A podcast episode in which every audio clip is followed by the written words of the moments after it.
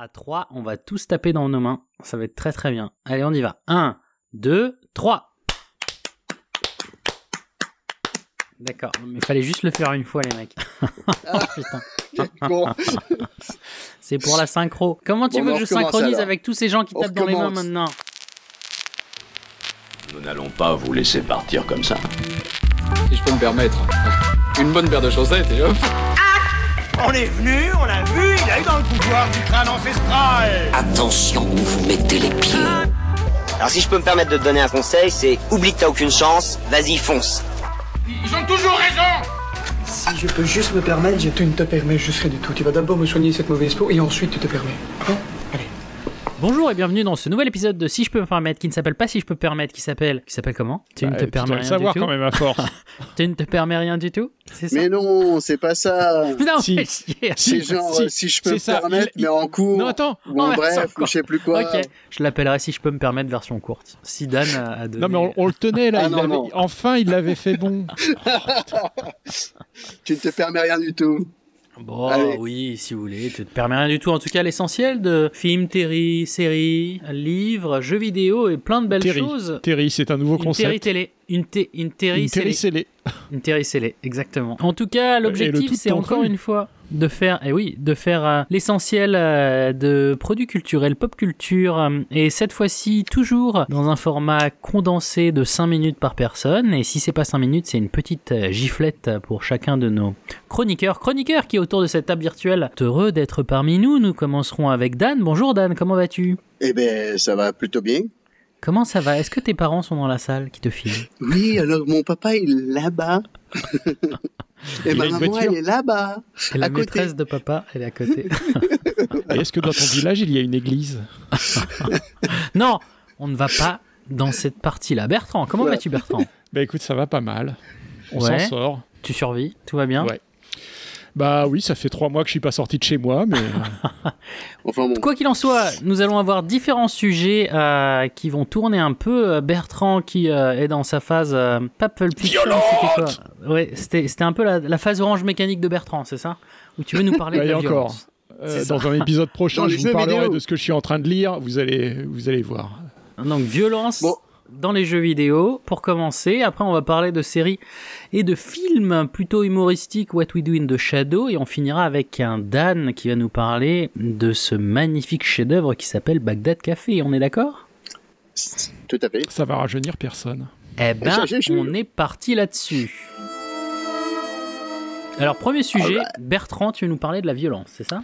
Ouais, alors je, ouais, je voudrais vous parler de violence dans les jeux vidéo, mais a l'impression que sous c'est un sujet de angle- philosophie quand même. Hein Ah bah. Ouais, ouais, complètement. Ouais. Sous un angle un peu différent de celui qu'on voit habituellement dans la presse, parce que le- euh, tu sais, il y a souvent le, on parle souvent du débat scientifique. euh, Est-ce que les jeux vidéo causent la violence, tout ça Euh, Alors, je veux pas parler de ça. Je veux pas parler non plus de la tendance qu'a la société à blâmer euh, le dernier développement technologique pour tous les maux euh, de l'univers. Bah ouais. Ouais, ouais. On a eu les réseaux sociaux, les jeux vidéo, la télé, le cinéma, l'imprimerie, la roue, le bâton pointu. Les, va- les vaccins.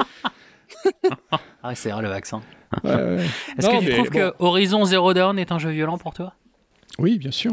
Mais non, tu, tu, tu, tu, tu adoptes ces magnifiques petites créatures et tu as le droit de, de, de, de faire du cheval dessus. Moi, je pense. Je te rappelle qu'on tue, on tue des gens par centaines hein, dans Horizon. hein, mais- Ah, mais tu dis des choses horribles. Bon, d'accord, c'est vrai. Non, c'est vrai. Bon, mais c'est un jeu magnifique. Bon, non, mais vas-y, ceci, dit, le débat est pas entièrement résolu. hein. Il, y a, il y a- il y a- il y a des études de qualité qui ont été conduites, il y a des méta-études, tout ça. La, la science sur le sujet est, est plutôt de qualité. Euh, bon, alors après, le problème, c'est la couverture de, de la presse et de la classe politique qui est complètement débile et hystérique. Mais bon, euh, la conclusion, en gros, hein, on, va, on va en parler brièvement, c'est que en pratique, euh, les jeux vidéo euh, violents augmentent un peu la probabilité de comportement violent, surtout chez les sujets blancs. D'accord. Euh, bref, donc ok, bon, mais c'est c'est pas de ça que je voudrais parler. Je voudrais parler du traitement de la violence que font euh, les auteurs et les éditeurs de jeux vidéo. Déjà, ce que je vais dire, ça va s'appliquer aussi à d'autres médias comme euh, le cinéma. hein. Euh, Il y, a- il y a un problème aussi là. Euh, alors, première chose, pourquoi est-ce que les jeux vidéo impliquent tellement massivement de la violence? Alors, le but, c'est probablement pas de fabriquer des, psy- des petits psychopathes à la chaîne, hein, je, je pense non, pas. Dans l'absolu, je pense que ce serait plutôt des consommateurs à la chaîne. Voilà, exactement. La raison, c'est que ça se vend. Et ça se vend pourquoi? Parce que c'est fun. Euh, Alors euh, attention, hein, la violence dans la réalité, c'est pas fun, hein, à moins que vous soyez un psychopathe, parce qu'il y a des conséquences. Spécifiquement la, la souffrance. hein. Mais dans un jeu, les conséquences sont au pire indirectes. Une fois retiré le problème numéro un, c'est-à-dire la souffrance, la violence, c'est simplement une forme de gameplay. Et c'est une forme de gameplay qui est quand même super efficace. Euh, alors, le premier problème, pour moi, c'est quand ce type de gameplay devient hégémonique.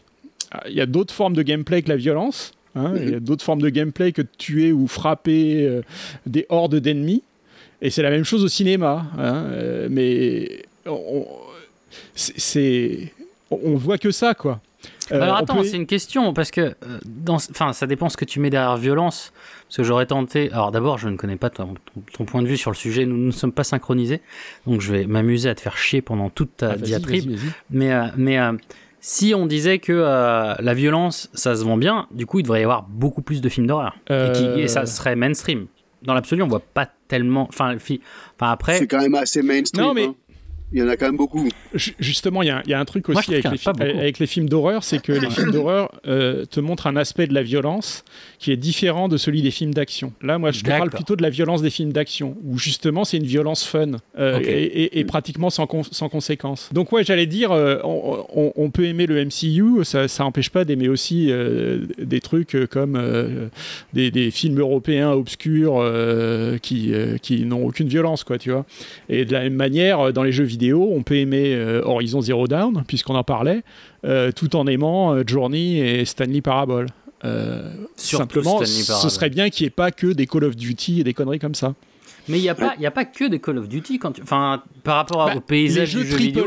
les jeux, ce qu'on appelle les jeux triple A, c'est quand même principalement des gameplays violents. Vas-y, trouve-moi un, trouve un triple A qui n'est pas violent. J'en ai un, mais The Last of Us, c'est une histoire d'émotion.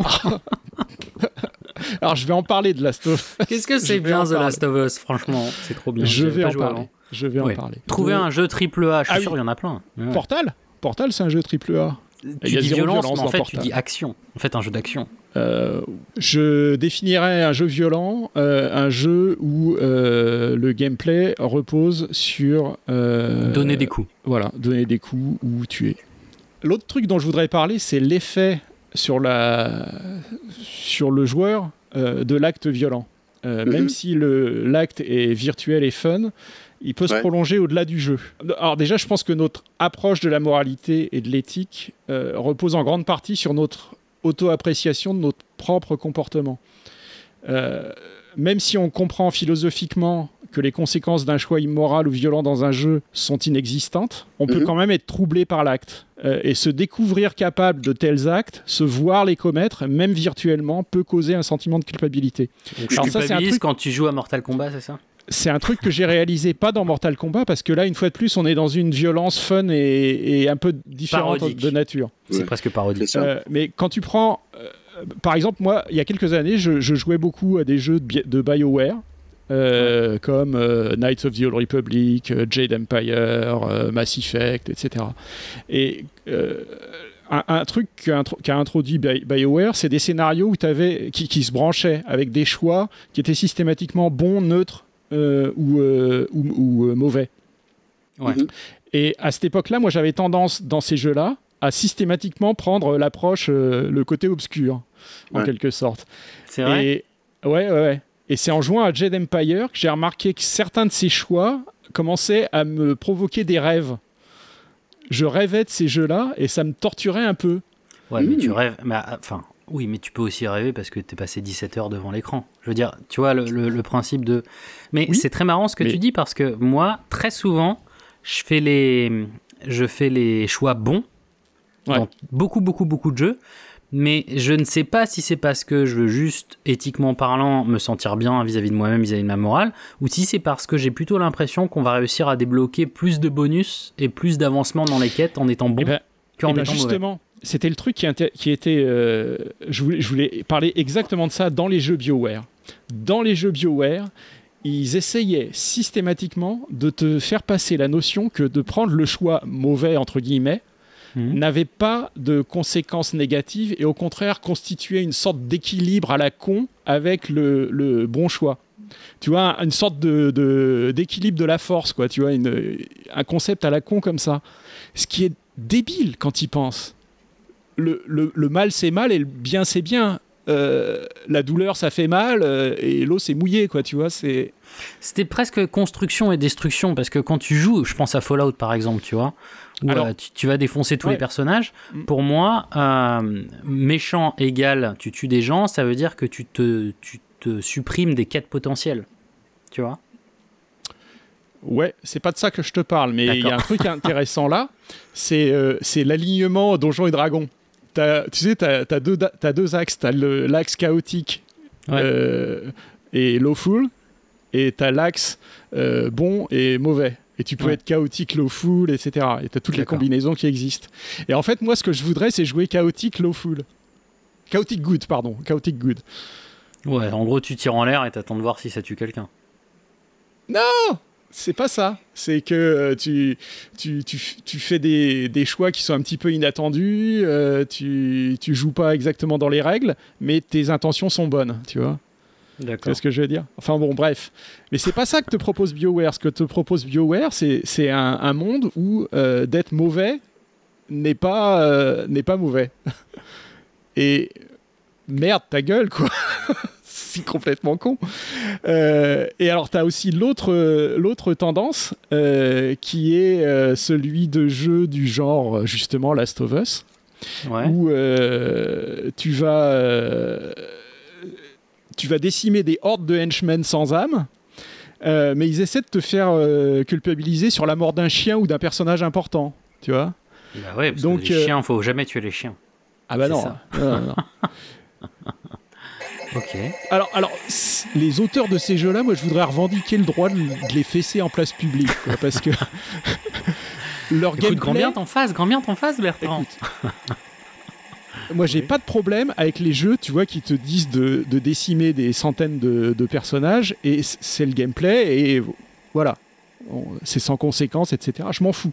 Non, non, là, c'est pas ça. Là, le gameplay, c'est la violence. Donc, la seule manière d'avancer dans le jeu, c'est de verser du sang, quoi, tu vois. T'es obligé. Si tu le fais pas, tu joues pas. Ouais. Et pareil, le chien que tu vas tuer, c'est le jeu qui t'oblige à le tuer. Et après, ils essaient de te faire verser une larme dessus. Mais ta gueule, quoi Donc, soit t'assumes ton gameplay violent, hein, euh, et, tu nous fais pas chier avec euh, en essayant de, faire de l'art.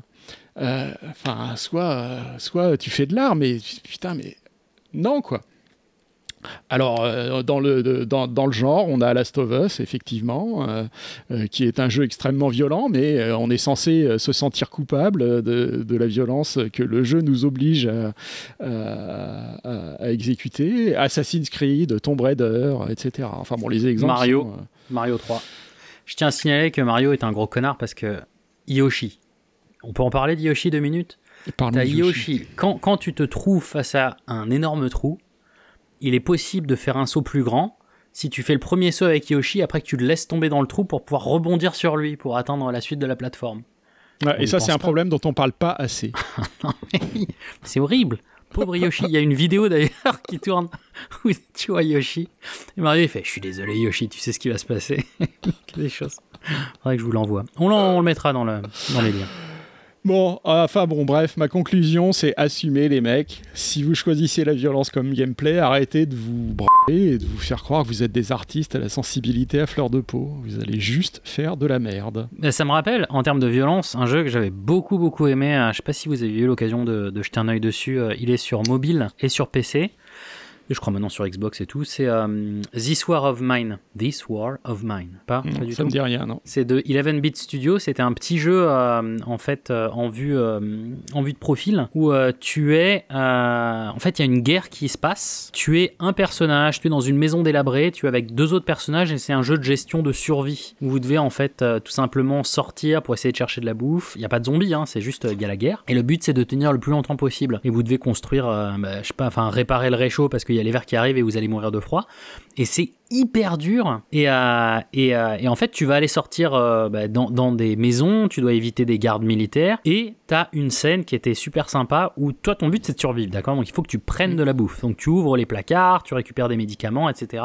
Les gens tombent malades, il y a des gens qui font des dépressions. Et t'as une scène dans laquelle tu arrives dans, un, dans une maison délabrée et tu vas en bas dans le sous-sol, tu récupères des médicaments et il y a deux petits vieux qui sont dans, une, dans leur chambre. Et en fait, tu sais qu'il y, a de la- il y a de la bouffe. Et ça va te permettre de survivre. Et la question, c'est est-ce que tu tues les petits vieux ou pas? Et, euh, et donc, en fait, j'ai fait les deux. hein. De toute façon, je les ai pas tués, je les ai tués. Et parce que tu avais vraiment besoin de cette bouffe pour, pour faire en sorte que, ton, que, ton, que ta meute, ton pack survive.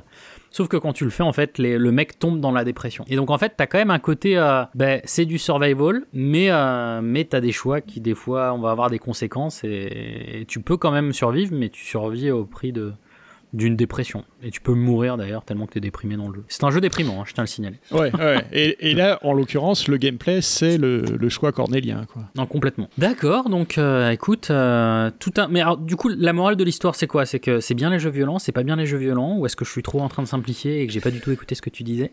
La morale de l'histoire, c'est que ça fait déjà 10 minutes et demi que vous parlez. Putain. Ouais, mais c'était la chronique, c'est la- Ouais, ouais, et puis, euh, j'ai été interrompu de multiples fois. Mais ouais, mais Ça- attends, ça si compte ça pas, peut pas quoi. être débat. Attends, si tu fais ta- Ah. ta- ton truc comme quoi la violence c'est mal, non quoi. Voilà, bon. Non, non, mais justement, je dis pas que la violence c'est mal. Je, je veux juste dire que faut pas se foutre de la gueule du joueur, quoi. Euh, si tu fais un jeu vidéo violent, tu fais un jeu vidéo violent, quoi. Tu veux, tu soit le.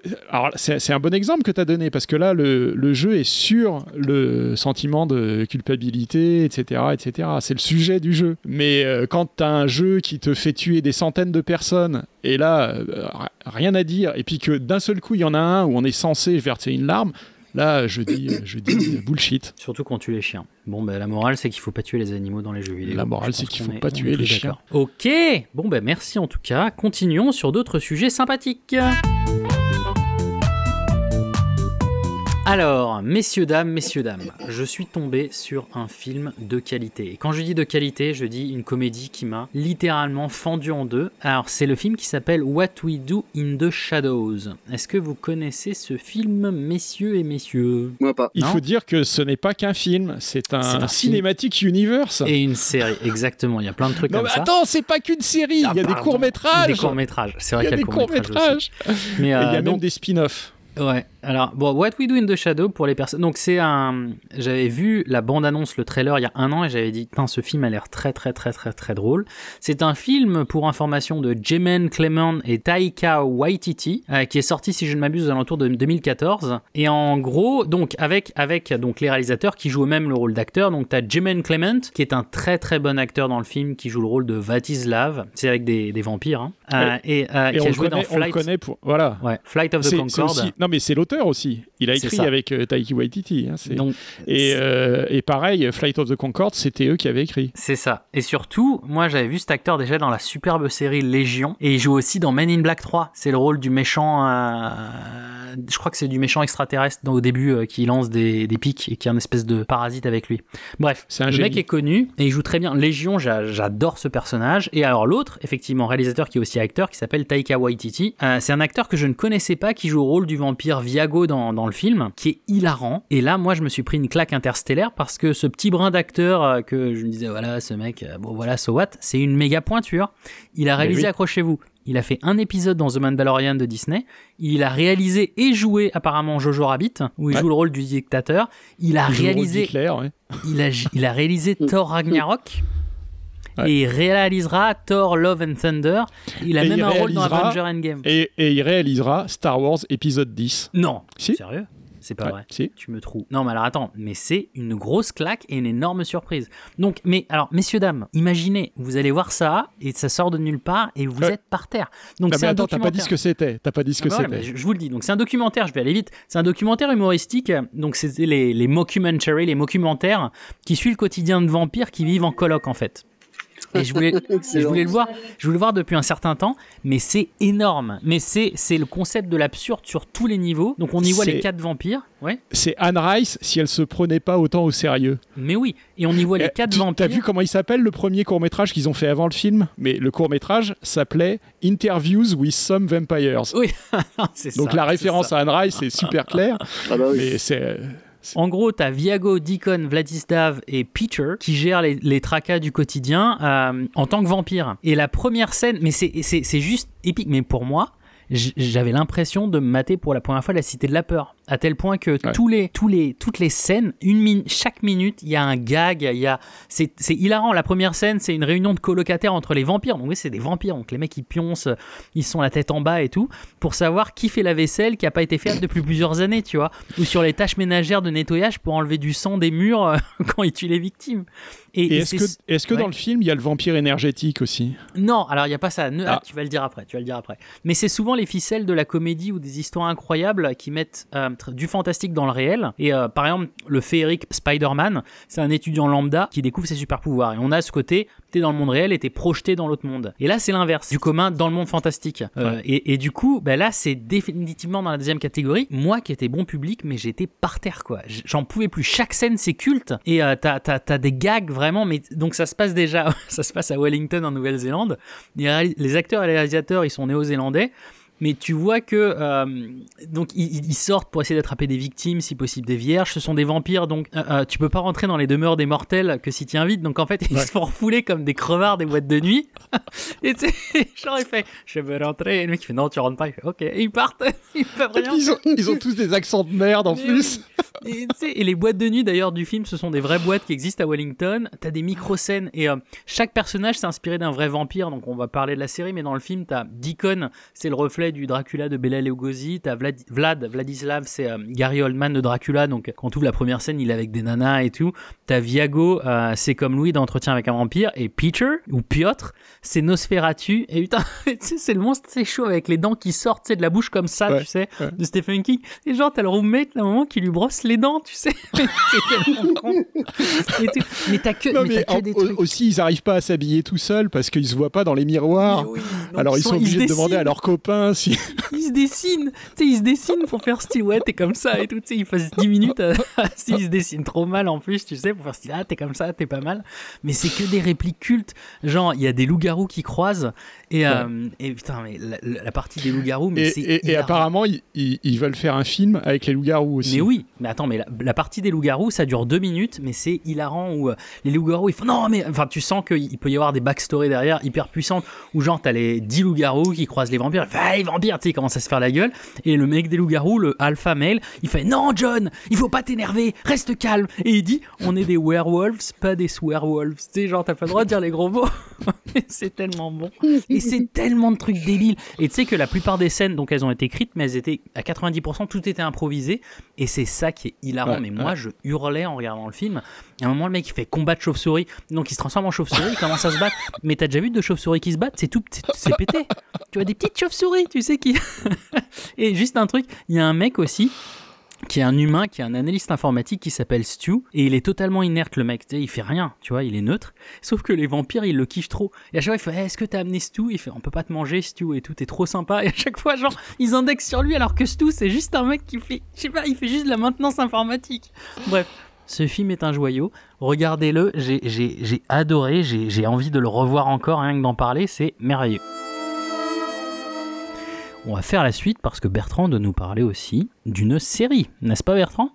Oui, et une série qui s'appelle What We Do in the Shadows. Mais quelle surprise Alors, raconte-nous Eh oui, ça. parce que je sais pas euh, comment ça s'est fait, mais après ce film, ils ont, ils ont apparemment décroché une série. Il y, a deux, il y a deux saisons qui sont sorties et la troisième saison est, est- est déjà renouvelée. Euh, c'est sorti en 2019. Et c'est réalisé Et par les mêmes C'est disponible sur Hulu. C'est écrit et réalisé par Jemaine Clément et euh, Tai- euh, Taika Waititi.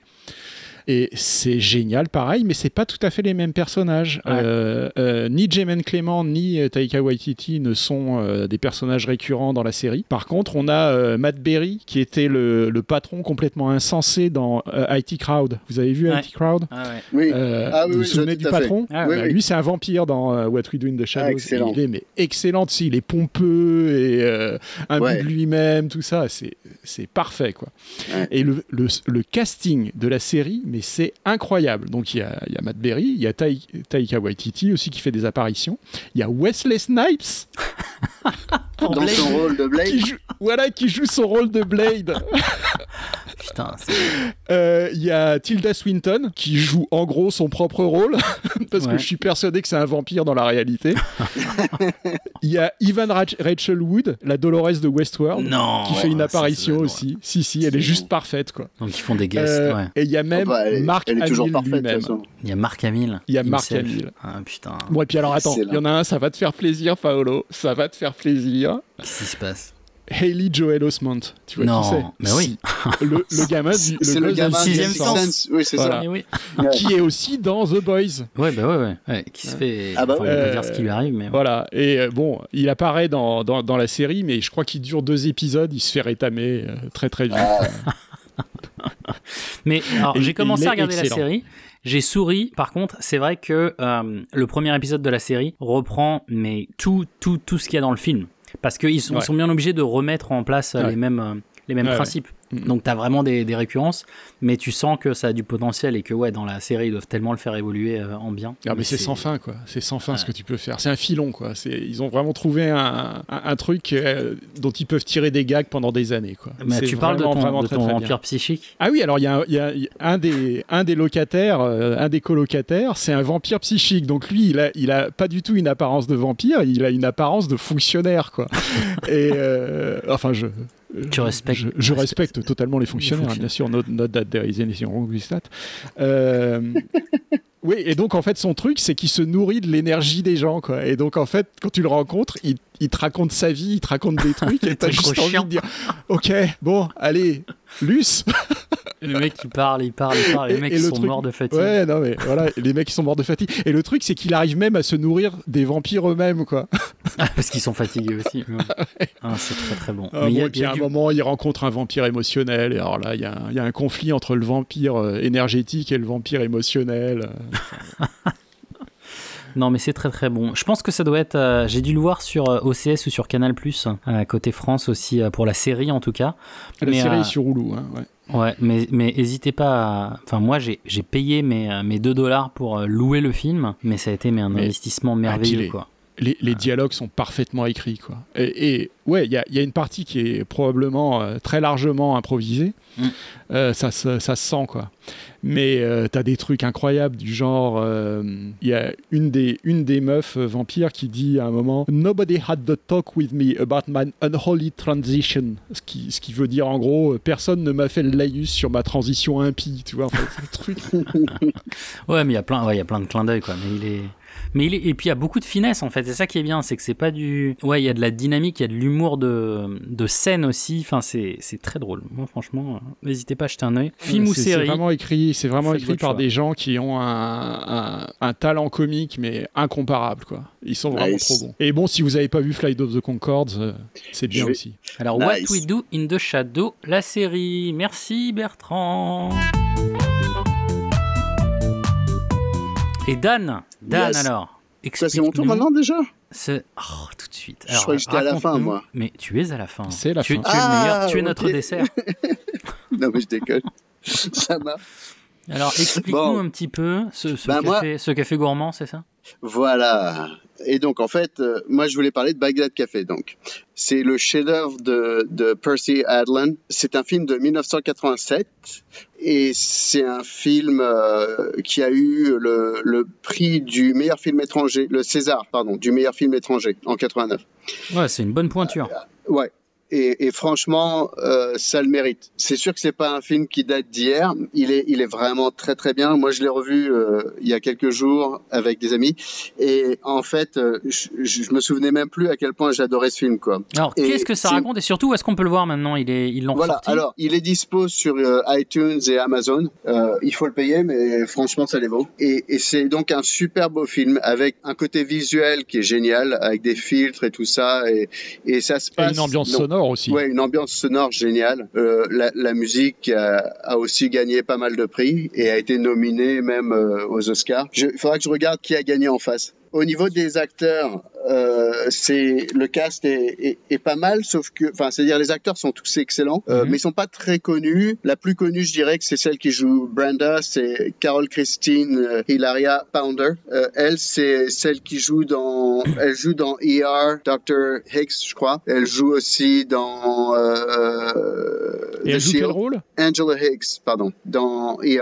Et elle joue aussi Claudette Wims dans, dans The Shield. Et euh, enfin, elle a fait pas mal de rôles comme ça pour la télé. Euh, dans les films, elle a été dans Avatar, mais mais elle a jamais eu un rôle, je trouve, qui était vraiment aussi puissant que celui-là, quoi. Donc Bagdad Café, en fait, euh, c'est l'histoire de de de cette femme qui est jouée par euh, Marianne Segerbrecht. Elle se sépare avec son mari. Euh, apparemment, ils sont dans un voyage de touristes, euh, probablement en, en provenance de, la, de Las Vegas. Elle claque la porte de la bagnole et, le mari se barre avec la bagnole et tout ça. Et, euh, elle, elle se retrouve toute seule euh, dans, le Nevada, en plein désert, sur cette rue, euh, cette route complètement désertique.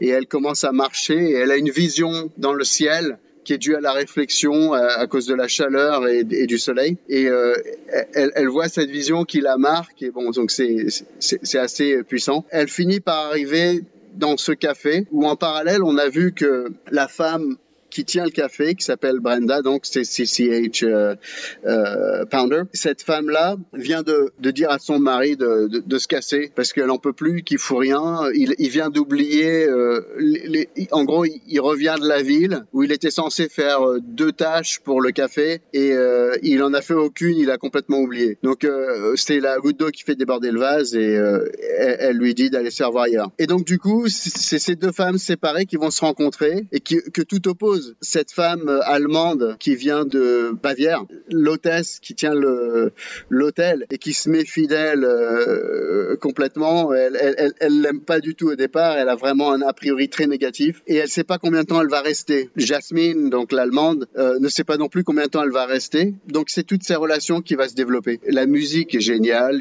En ah gros, ouais, c'est entre très bonne les musique emblématique. Ouais, c'est entre les des, des préludes de Bach, des, un moment un peu jazzy et tout ça. Et puis donc que... cette chanson Calling You qui est quand même c'est un film c'est un film assez assez lent mélancolique et oui. surtout basé sur l'ambiance plus que que sur l'histoire en fait c'est ça mais on s'ennuie pas du tout c'est-à-dire que vraiment on ressent les émotions et l'histoire a beau être très simple dans un décor épuré puisqu'il s'agit d'un café pourrave qui est, décrit dans la chanson d'ailleurs entre Vegas et nulle part ce, ce setting, tout ça, nous permet de se focaliser complètement sur la relation entre tous les personnages, comment elle se développe. Et, euh, et donc il y a aussi un autre personnage important qui s'appelle euh, Rudy Cox, qui est joué par Jack Palance. C'est un ancien peintre de décor à Hollywood, qui habite un peu dans un mobile home, dans cet hôtel ou dans le backyard de l'hôtel. Il est complètement euh, en transe à chaque fois qu'il voit euh, Jasmine. Et, et, donc ça contribue aussi à l'opposition avec euh, Brenda, qui elle est, est plutôt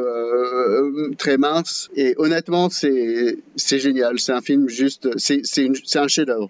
Ouais, ça fait partie voilà. des classiques à ouais à regarder et à re revisiter quoi. Et comme je dis, les, les, paroles de la musique, une rue déserte entre Vegas et nulle part, dans un endroit mieux que là d'où vous venez, une machine à café qui a besoin d'être réparée, dans un petit café au détour du virage. C'est un peu la description du setting. Ouais, c'est intemporel, c'est euh, voilà. euh, dans les terres, c'est... Voilà, complètement. Euh, enfin, quand, quand, quand tu m'as dit que tu voulais parler de ce film, je, enfin, je me suis tout de suite dit, tiens, ça fait, ça fait 20 ans que je ne l'ai pas vu, j'aimerais bien le revoir. Quoi. Mais celui-là, ouais, il n'a pas vieilli, il est très bien. Bah écoute, nickel, bah, merci beaucoup. Écoutez, messieurs, dames, merci beaucoup en tout cas pour avoir donné ces petits points de vue. Je pense que le format est toujours très intéressant. Mais avant de rendre l'antenne, nous allons avoir une magnifique surprise de la part de Dan. C'est ça, Dan? Tu nous as concocté une petite musique belle, ah bah, belle comme il faut? Ah bah voilà, je pouvais pas vous parler de Bagdad Café sans vous faire la musique de Bagdad Café. Donc là, pour le coup, euh, je pars pas sur mes classiques ou je le fais pas en bossa. J'ai demandé à ma sœur d'enregistrer euh, les, les, paroles, que c'est elle qui chante et moi qui suis au, au piano. C'est assez épuré, mais euh, je trouve que c'est très bien. Enfin, que la version euh, rend pas mal. On va Donc dire voilà, que ta sœur sait chanter. Elle chante bien. je crois qu'on peut le dire. Ouais. Ça oui. bon, ben merci en tout cas et surtout, ben pour tout le monde, euh, n'hésitez surtout pas à nous envoyer des petites, euh, des petits messages. C'est toujours utile de savoir si vous voulez telle ou telle euh, recommandation, ou s'il y a une série ou un livre qui vous aurait plu. N'hésitez Ouais. pas à nous l'envoyer sur sjpmp@outlook.com et, à- et n'hésitez pas à nous envoyer un petit message sinon sur les réseaux sociaux, Facebook, Twitter. Euh, vous pouvez nous écouter sur SoundCloud, Apple, Google et bien d'autres. Et voilà. Et sur ce, ben, je rends l'antenne et vous souhaite une très très bonne fin de journée. Ça Salut, salut Salut Ciao. à tous. Bonne journée. Ciao.